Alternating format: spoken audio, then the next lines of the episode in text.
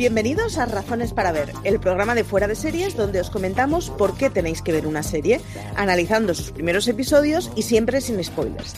Hoy os vamos a hablar de Sombra y Hueso, uno de los fenómenos que estrena Netflix esta primavera, y para eso yo soy Marichu Olazábal y me acompaña Álvaro Nieva. Hola Álvaro. Hola. Ya os avisamos que yo lo primero que le he preguntado si ha traído el bikini porque va a haber mm, pelea de barro. Eh, este es un razones para ver en el que hay Son pros razones y para no ver. Exacto. Yo vengo a defender un razones para ver como buena fanática y Álvaro viene a, a ser el, el- el boomer que diga no entiendo la fantasía. No, no Pero- entiendo. la- Bueno, venga. Pero vamos con un poquito de objetividad y luego ya Venga. desato mi fanatismo. Eh, Sombra y Hueso es una serie producida por Netflix que se estrenó el viernes 23 de abril, tiene ocho episodios. Por el momento hay una temporada confirmada y está adaptada eh, sobre la obra de Leibar Dugo que se, se llama eh, El Grisaverso, que es un paraguas en el que tiene diferentes libros y diferentes relatos. La saga inicial era Sombra y Hueso, que es una trilogía, y después de eso sacó Seis Cuerpos y Seis Cuervos, perdón, y Reino de Ladrones, junto con una serie de relatos. La serie ha optado por hacer un híbrido entre ambas sagas e ir contando en paralelo ambas historias. Si os parece, escuchamos el tráiler y os comentamos de qué va la serie y bueno, qué nos ha parecido y todas esas cosas. The shadow fold. A scar on the map that tore our country in two. What the hell are you doing here? Muy bien, vamos a ver. Voy a, voy a estar calmada, ¿eh? Voy a estar muy calmada, Álvaro.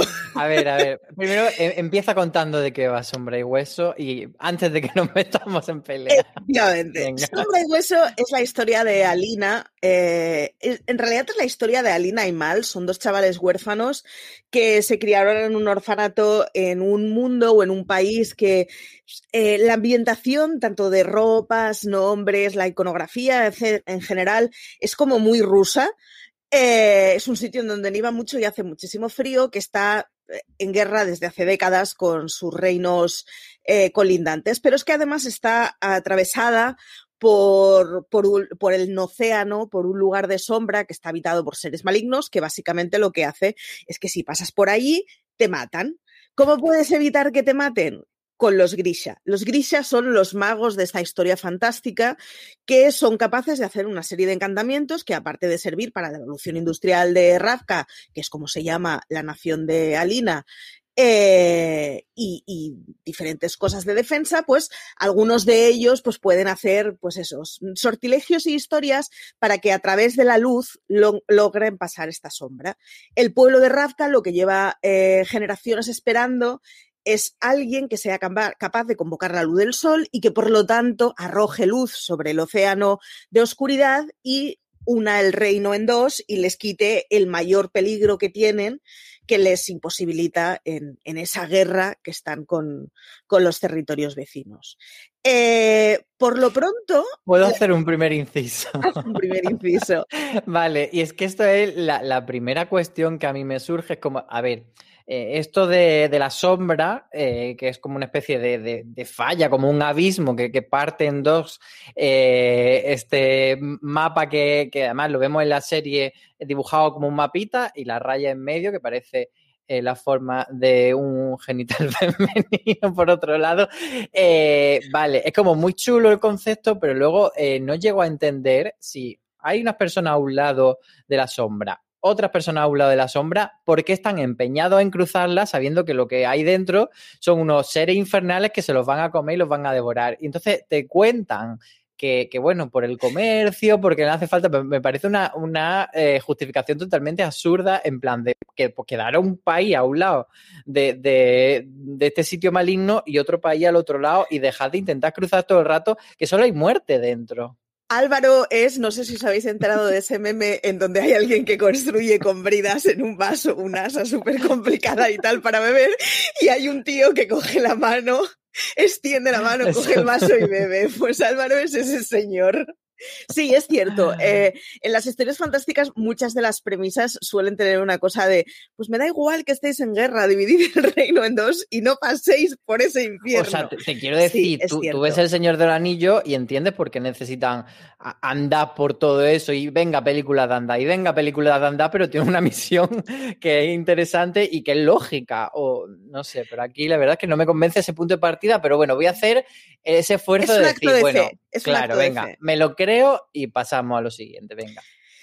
El, el tema es que, bueno, una de las cosas es que la premisa de Sombra y Hueso, en general, las premisas de las historias fantásticas que tienen su propio su propia construcción de mundo, eh, tienen como una serie de, dosis inicial en la que se te dan muchos datos. Eh, la historia de Sombra y Hueso, a mí me chifla el libro, pero bueno, de- debo decir que lo he vuelto a leer ahora estas semanas y me chifla el libro ahora. En la primera lectura me dejó bastante más templada que lo que me ha dejado ahora. Y, y sí que es verdad que es un libro en el que pasan pocas cosas, digamos. Entonces, la serie lo solventa poniéndote una historia al otro lado de Rafka de una serie de ladronzuelos que eh, lo que quieren ir a hacer es ir a por Alina. Y entonces ya tienes una contrapartida porque la historia de Alina y Mal, esos dos niños huérfanos, es muy intensa. Al final es una cosa constantemente de hablándose el uno al otro, yo Dios mío, cómo te quiero, cómo te añoro, yo Dios mío, qué perdido estoy en el lugar que estoy. Y entonces la contrapartida que tiene es una historia al otro lado del reino en donde es mucho más cómica, se juegan aventurillas y es lo que hace que la serie en mi opinión, sea mucho más ligera y mucho más apta para aquellos que no están eh, conquistados con la saga. Que para que no se pierda la gente, eh, eh, Alina es esa, pues como eh, eso que es tan típico de la saga de, de fantasía, pues es la elegida, es la que, cuando hablábamos de esa sinosis, la que puede convocar el sol, que algo que vemos en el primer episodio, perdón si lo consideráis spoiler, pero está en todos los el- trailers o sea, no, no. y en la sinosis. Va- y la historia va de eso, de golpe claro. viene una invocadora del sol. O Ella sea, es esa, esa, esa elegida y luego tenemos a esa otra gente que está un poco pegada, eh, es un poco pegote, pero bueno, como tú dices, ayuda a, hacer un poco de equilibrio en la serie, que son los personajes de esa segunda saga eh, que, que, han unido en, en la serie de Netflix. Eh, yo he de reconocer que esos personajes, especialmente uno que mm, para mí es el chico del sombrero, porque nunca he llegado a escuchar en la serie su nombre o no, o no lo, he, o no lo he captado, pero que eh, según IMD, IMDB se llama Kaz, pues eh, ese sí que me ha parecido como uno de los personajes quizá un poco más, eh, pues eso, con más carisma de, de la serie, pero no llego, eh, los episodios que yo he podido ver, que no he visto todavía la temporada completa, a ver eh, realmente si tiene importancia esa trama y creo, y te voy a lanzar una pregunta, Marichu, que... que es un poco desordenada la serie. O sea, tú que conoces ese universo, porque has leído los libros, es fácil de reconocer, ah, vale, pues esto es esto, esto es esto, este país está aquí, este país está allí, y estos personajes cada uno están haciendo su misión. Pero a mí me da la sensación de que eh, el espectador que llega sin esa información eh, le cuesta mucho entrar. Es verdad que pasa con muchas series que tienen un mundo bastante extenso, eh, de hecho pasa con Juego de Tronos que ahora lo vemos como súper claro, en plan, Dorne está aquí, Essos está aquí, y Invernalia allí, y, el muro tiene estos hándicaps, pero cuando empiezas con la primera temporada sí que te pierden un poco. Entonces sí que le doy un poco de margen a decir, bueno, poco a poco nos iremos enterando, pero me resulta un poco caótico que por mucho que te pongan el faldoncito de este es tal sitio, eh, como que no acabo de entender si este sitio está a un lado, al otro de la, del abismo o qué pasa. Yo reconozco que cuando lo vi la primera vez me pareció que estaba todo clarísimo y que de hecho que estaba explicado muy bien. Eh, después de unas duras declaraciones que ayer vertiste en el canal de Slack sobre mi crítica de Sombra y Hueso, debo reconocerlo, me volví a ver el primero con los ojos de muy bien, Marichu, si no supieras absolutamente nada te estarías enterando de lo que estás viendo. Y sí que creo que el primer episodio se puede hacer complicado para aquel que o venga de fuera de la historia o no esté muy acostumbrado a las historias fantásticas, porque al final las historias fantásticas, abro muchísimas comillas y que, los fans no se me pongan muy nerviosos, pero son todas iguales o tienen una serie de patrones que ya más o menos conoces y que vista una, vistas todas más o menos como para entender ciertas cosas. Y de hecho, una de las cosas yo creo que de las que adolece eh, esta serie es que los personajes principales o los de la trama principal, que son Alina Mal y El Oscuro, son tres tíos que son muy planos en la serie. Y yo es una de las máximas pegas que le veo que tiene una presentación que no es muy clara, en donde además los personajes que tienen más charme no son los de la trama principal. Entonces, sí que hace que mm, posiblemente si lo hubiera visto sin haber leído absolutamente nada, mi opinión fuera bastante distinta en los primeros episodios y fuera de, por el momento no estoy entendiendo, no sé si voy a entender más, pero ni lo estoy entendiendo ni me está enamorando la protagonista como para decir, pues no sé de qué va, pero quiero seguir, seguir viendo a esta chiquilla entiendo tu crítica de alguna manera, aunque creo que no tienes ni idea, pero eso es otra historia. Y, y, luego sobre el primer episodio también me parece que retrasa mucho el momento que todo el mundo espera y el final que eh, si no, aunque no hayas visto el tráiler o hayas leído la sinopsis, que probablemente sí, eh, pero si no lo has hecho, aún así como espectador, como tú dices, habiendo visto otra, otra eh, serie o novela o película de fantasía, ya da un poco por hecho que esta chica es especial y que va a hacer algo especial y, no te va a sorprender porque ya te lo espera. Entonces, eh, me parece que retrasa demasiado ese momento, que es casi hacia el final del primer episodio, que es más un episodio larguito, y, no sé, creo que le falta un poco más de epicidad y, de, ser guay. Sí que es cierto que, toda la parte cuando hay, que no hay tampoco tanta, pero de, peleas y de mostrar efectos especiales, es bastante chula. Eh, cuando aparecen los monstruos no da vergüenza ajena. Cuando hacen las magias de los fueguecitos, los grisha también está guay. Pero bueno, me parece que, que cuesta entrar. También he de decir que a mí me costó entrar en The Witcher no es que me costase entrar, es que no entré en The Witcher y esta he entrado un poquito más. Entonces, no sé si es problema mío con la fantasía, que estoy un poco saturado de. Pero, pero sobre todo a nivel de, de estética me parece bastante genérica la serie. Yo eh, la vi comparándola con The Witcher y ahora es donde ya es igual, toda la gente que nos estaba escuchando a gusto va a empezar a dar a no me gusta el vídeo, pero yo reconozco que en The Witcher tenía una queja es que me parecía que estaba interpretada por un trozo de corcho, ya lo digo, ya asumo, vais a ir a por mí, y, y que además que era un poco cartón piedra toda ella. Eh, esto no se lo he visto a sombra y hueso. Sin embargo, eh, no habiéndoselo visto, también es verdad que a Lina no la he visto que sea de corcho porque tampoco es que nos transmitan mucho de ella. Y otra de las eh, fallos que tengo y es que la historia apuesta muchísimo por hablarnos de la relación entre Alina y Mal desde un punto de vista romántico desde el minuto cero. No digo que estén juntos, pero sí es aspiracional. Sí que hay una cosa como que de ambos pensándose uno al otro. En el libro está llevado de otra manera, que la, pues, fíjate, la, perdona, la perdona, que te interrumpa, dime. pero yo no lo interpreto como romance. Para mí, por lo menos hasta donde he visto, lo que me hace más pensar en una amistad muy fuerte.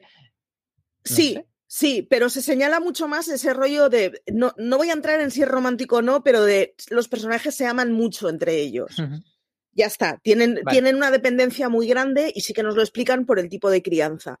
Eh, en el libro, pese a que esto eh, tiene que ver, no lo señalan tanto. Y entonces aprovechan para, para con, con, esa excusa explicarnos mucho mejor la relación que se establece entre Alina y el oscuro y por lo tanto cómo es el carácter del oscuro.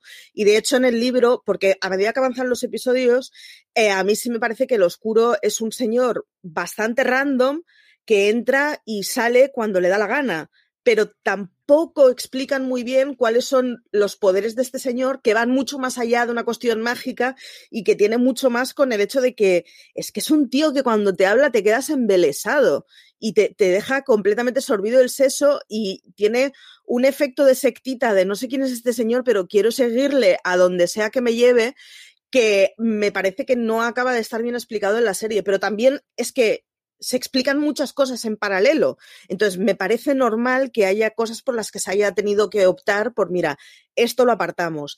Y sin embargo, me parece que la historia del otro lado de Rafka funciona muy bien para todos aquellos Álvaros o Nievas que no vienen aquí hechos ya unos fans de celebrados, lo digo por mí, no por vosotros, previamente y que se come con patatas todo lo que le pongan delante porque, oh Dios mío, Dios mío, Dios mío, estoy viendo una serie de una historia que me gusta, eh, y, que necesiten algo más de otros lenguajes para que no sea solo todo el rato una serie de fuegos artificiales, que a mí me fliparía, yo me pasaría 25 horas viendo una serie de fuegos artificiales, pero entiendo que sería una cosa mucho más de nicho. Y bueno, y también que eh, ella está como muy afectada todo el rato, Alina. Está Pero como... es que Alina, es- Alina es así, es una chica muy grave. Sí, entonces yo creo que, que por ahí entiendo lo que tú dices, que gana eh, esa compensación que se hace con lo otro, ese rollo bandidos que tienen, que, que son un poco sinvergüenza y no sabes por dónde te van a ir, si les quiere o no les quiere, y, y hacen como un grupillo guay, pero por otro lado tampoco entiendo bien, o sea, me da la sensación de estar viendo como dos series, porque además no sé en qué, en qué punto van a cruzarse, es como en plan, están uno aquí, están otro aquí, y, bueno, tenemos como dos, dos tramas y tira para adelante. Eh, yo sí que también he leído algunas críticas eh, cuando ha salido la serie eh, respecto al, al oscuro. y a mí sí que me parece que lo oscuro tiene cierto carisma, o por lo menos me resulta intrigante este personaje que interpreta Ben Bars, que, que le vimos en Westworld, por cierto. Sí, Eh, a mí sí que me ha convencido, no sé a ti. a mí a medias, pero ya te digo porque eh, tenía un componente de... Es que no, no sé si me entenderéis este símil, pero en mi cabeza era muy parecido al gran mago de las sagas de, Tru- de Trudy Canavan, las dos primeras sagas, eh, que es un personaje como muy como muy etéreo, como muy, no sabes si es prácticamente un semidios, ¿no? Un rollo de estos de, de un tío que lo controla absolutamente todo, que estás completamente inalcanzable. Entiendo que es una cosa que es mucho más fácil de imaginar en la literatura que de representarla en una serie, ojo, ¿eh? sin que llegue a aparecer un monstruo fantasma. Eh, pero sí me da la sensación de que se han perdido varias escalas de intensidad. Ahora, eh, es a su vez una de las cosas, una de las ventajas que le veo a la serie, porque posiblemente si hubieran hecho una adaptación del libro tal y como es, eh, nos hubiera gustado a mí, a los emos que queden en el universo y a unos cuantos más, porque sí que es verdad que la historia inicial es muy intensita, es muy dramática, es muy como permanentemente agónica, que claro, a mí me mola, pero es, eh, pero, pero es que es un poco de fustigamiento. Creo que el cambio, honestamente, es un producto distinto, pero que el cambio es para bien y funciona para bien de la saga. Y, y en ese margen, pues igual el oscuro es suficiente, puede ser. Me debato, me debato. Eh, creo que dependerá mucho de qué es lo que me digan en el resto de la temporada. Yo he visto solo los cuatro primeros episodios con los screeners. No quería escribir la crítica con, habiéndomelo visto entero, así que solo me he podido ver los cuatro primeros y los cuatro siguientes supongo que será lo que me vea esta noche, en plan consumo compulsivo. Pero entonces, ¿cuánto queda de, de Sombra y Hueso? O no sé si sabes más o menos los planes, porque esta temporada cubre el primer libro, mezclando tramas del primer libro de la otra saga. ¿o? Eh, en teoría, por lo que yo había leído previamente, sí. Eh, de todos modos, me da la sensación de que, claro, la, la, segunda saga tiene solo dos volúmenes, o sea que no lo van a poder hacer tal cual un libro y un libro, van a tener que en algún momento cortar. Yo supongo que de lo que avanzarán más es de la trama de Sombra y Hueso, que es la que es una trilogía y es la que construye el mundo y por lo tanto tienes muchísima más carga y se podrán recrear más en un momento en el que lleguen a encontrarse estas dos tramas, igual no en esta temporada, yo desde luego creo que no en esta temporada.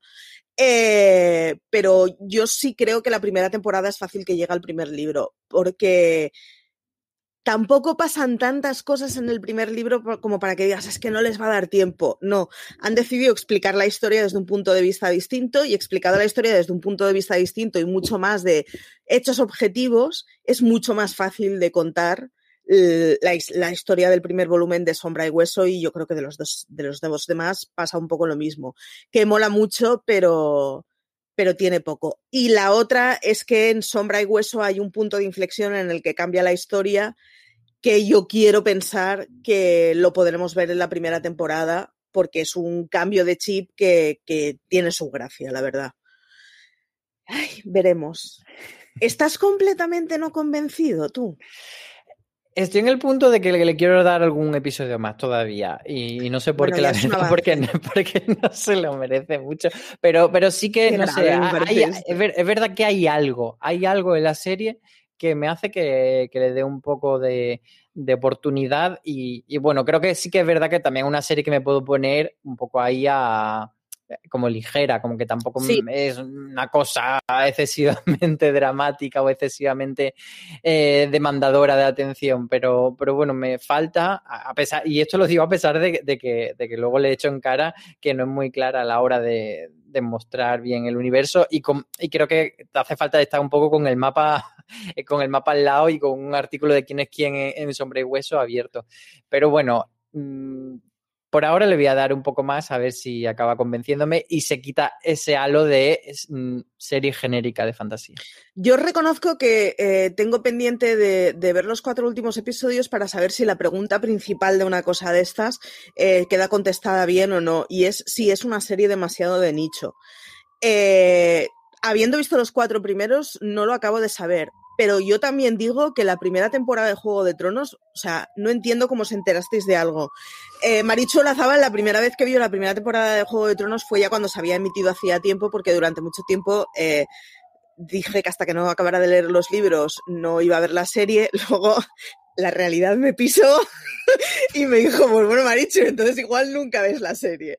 Y cuando vi la primera temporada, yo reconozco que me la vi del tirón un sábado noche y acabé muy enfurismada por la, por la versión tan elemental que se había hecho del primer volumen de Juego de Tronos y de, de la, del todo el imaginario.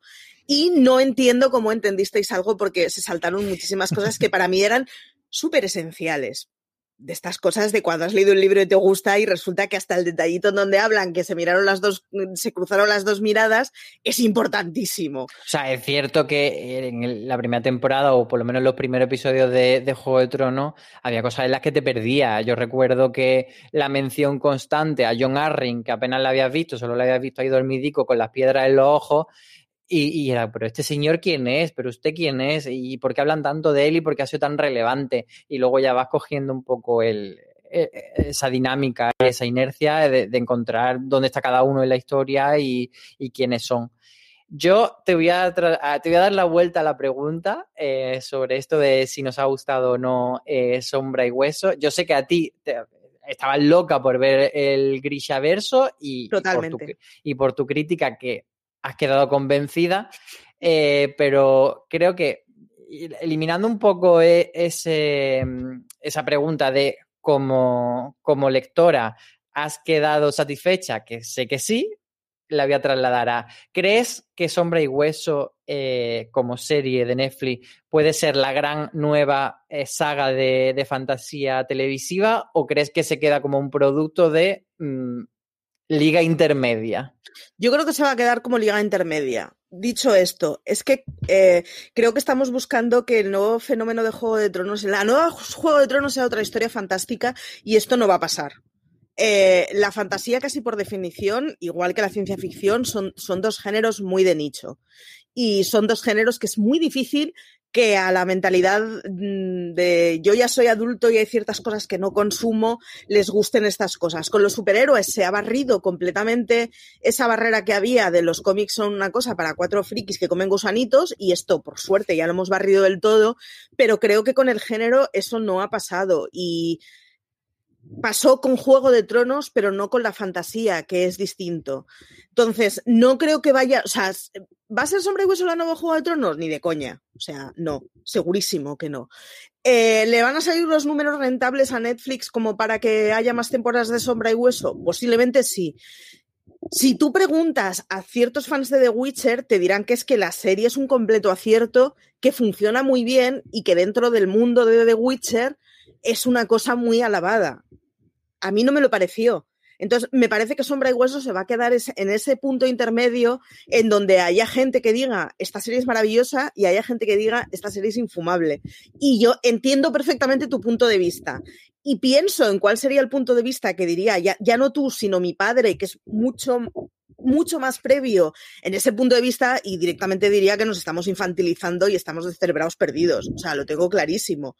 Pero claro, pero es que es una barrera que es, es muy difícil debatir y no creo que vaya a ser la próxima serie de, de Netflix y posiblemente, por ejemplo, You eh, a, les daría unos números menores, o sea, mayores y generalmente con más efecto fan que lo que vaya a dar eh, Sombra y Hueso tengo bastante claro, ¿eh? que no va a ser el. No me sale la serie del ajedrecista de la Gambito, Gambito, de, Dama. de, Dama. No va a ser un equivalente a Gambito de Dama. No. O sea, no posiblemente no, o sea, Sombra y Hueso dentro de cuatro meses no sigan los tops. Claro, no, yo no espero un gambito de dama porque eh, gambito de dama es un fenómeno con prestigio, pero sí que eh, veía que podría ser o no un, fenómeno tipo el de The Witcher y ahora no lo tengo tan claro. Vamos a esperar unos días a ver, cómo se asienta y si, no sé, a lo mejor eh, ese fenómeno eran las Wings en vez de en vez de sombra y hueso. No, no, porque las Wings, de hecho, yo creo que hicieron menos ruido del que hizo en su día The Witcher, pero es que The Witcher, por ejemplo, que en, en la redacción eh, nos pareció a todos un horror de serie, bueno, a mí, no me, a mí no me pareció un horror, pero sí me pareció una cosa muy muerma interpretada por un marmolillo. Y, y sin embargo, The Witcher gustó mucho a mucha gente. O sea, eh, yo no conseguí conectar con ella por el motivo que sea, pero gustó muchísimo. Y yo creo que con las plataformas hay una cosa que, que, que, hemos superado y es que ya no hay una opinión general de una serie. Y estoy pensando en Outer Banks, que a mí me pareció una aberración, que no contaba absolutamente nada nuevo y que era un horror. Y de Outer Banks es que al medio año me seguían llegando mensajes llamándome analfabeta, ¿cómo podía ser que no me pareciera la mejor serie del universo? Sigo pensando que era una serie muy anodina.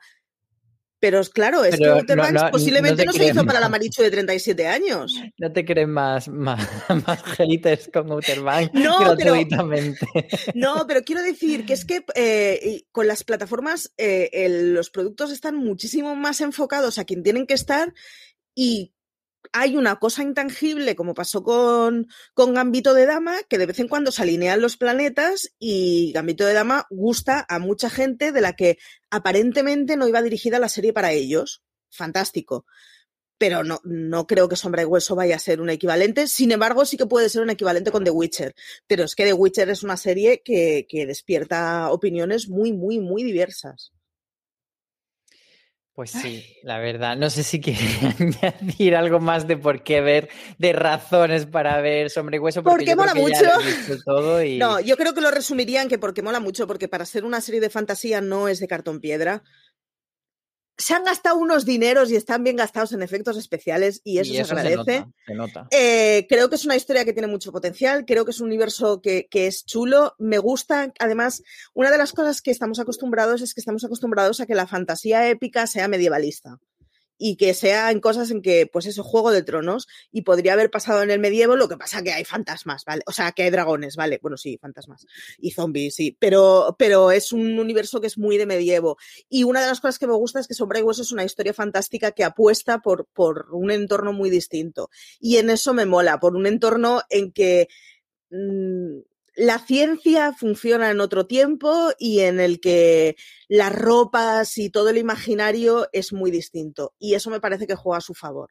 No tengo tan claro si es suficiente como para que la serie esté justificada para los Álvaros o Nievas que, que no habéis entrado nada. Pero... En ese sentido de decir que me recuerda bastante a, mm, a esta serie que se llama Into the Badlands y creo sí. que Into the Badlands me gustó más. Vaya. Vaya, y eso que tampoco era una serie para tirar cohetes, pero, pero bueno. Eh, pues ya ¿Yo? está. Yo, yo, a ver, yo he de decir que sí que la recomiendo a la gente que le guste la fantasía en general y si no vas con una expectativa demasiado alta, te puede convencer o te puede resultar una serie medianamente entretenida y te puede funcionar. Entonces, pregunta... es mi alegato. dime, dime. La pregunta de fuego. Después de tú, Álvaro Nieva, señor que no ha leído nada de esto y que no es especialmente aficionado a la fantasía, has visto dos episodios. ¿Le vas a dar más oportunidades? Sí, pero un poco por, por ver. Pero no porque esté encantado, pero. Bueno, pero, pero ya es, o sea, ya es algo. O sea, no, pero no porque tengo como la duda de realmente. Eh, eh, ¿Sabes lo que te quiero decir? ¿Realmente eh, no lo van a conseguir o sí? Entonces quiero darle un par de episodios más. Pero porque estoy benevolente, no sé por qué. Si yo normalmente soy de lanzarlo todo a la basura. Pero esta sí, venga. Entonces yo creo que es buena señal. Venga, te compro ese argumento ya por lo, por lo pronto a alguien de fuera no le ha generado completo rechazo. Yo creo que esto es un avance. ¿eh? Ahora veremos si en el próximo watchlist, que lo tenemos que grabar dentro de una semana, diez días, eh, a ver si Álvaro nos trae novedades y lo va a proponer como lo peor del mes. Eh, yo como aficionada al género, a las series de fantasía y en general, las cosas en donde hay gente que aprende magia, a mí ya me tienen. Eh, reconozco que me ha gustado bastante, que, que, me parece que está bastante bien hilada. Entiendo que puede ser una serie en la que cueste entrar, pero una vez se entra, eh, creo que funciona muy bien. Así que con esto os dejamos, Álvaro, si te queda algo por decir. Nada más. Pues el minuto de oro ha sido gastado con un nada más, que yo lo reinterpretaré con lo que a mí me guste. Que muchísimas gracias por haber llegado hasta aquí, que estas han sido las razones para ver o para no ver sombra y hueso, que hay debate, que a mí me suelen gustar las razones para ver cuando no hay solo una misma opinión, salvo en ciertas series en que es imposible opinar distinto, pero entiendo que en sombra y hueso te pueda gustar más o menos. Que... esperamos mucho comentario enfadado, en plan. ¡Ah, Efectivamente, que, que, esperamos muchos Álvaro. Yo reconozco que ayer cuando Álvaro eh, criticó mi crítica, pensé, ¡jo, qué guay! Porque cuando nos den de hostias nos darán solo unos cuantos y con un poco de suerte generaremos debate. Ha sido completamente accidental, pero claro, sí que era previsible que en algún momento una serie de estas de fantasía a mí me fuera a gustar mucho y a Álvaro, ¿no? Así que, que entran los previstos. Pero dejadnos comentarios y opiniones y ese tipo de cosas porque sí me despierta la curiosidad saber eh, cuántos de vosotros habéis conseguido entrar en la historia. Así que Álvaro, muchísimas gracias por haber estado con nosotros. A ti que nada, que como siempre, que podéis leer mi crítica en fuera de series, pero que no es el único artículo. Beatriz escribió uno previo explicando qué iba a explicar la serie y cómo estaba, eh, cómo estaba construida. Así que nada, que en general que podéis leernos absolutamente todos los artículos en fuera de series y en nuestras redes sociales con el mismo nombre, porque en todos los lados nos llamamos igual, y que podéis escuchar nuestros cuatro o cinco programas ordinarios semanales, más el especial de Universo Marvel de todos los sábados, que ya solo le queda uno. Falcon se acaba. Así que, pero de esto, de esto ya os habrán hablado el sábado pasado. Así que, que nada, que habrá que esperar a que llegue Loki para, para revivir universo Marvel, aunque igual hay alguna sorpresilla antes. Que muchísimas gracias por estar aquí, que ha sido un placer llegar hasta aquí y que, como dice siempre CJ, tened mucho cuidado ahí fuera.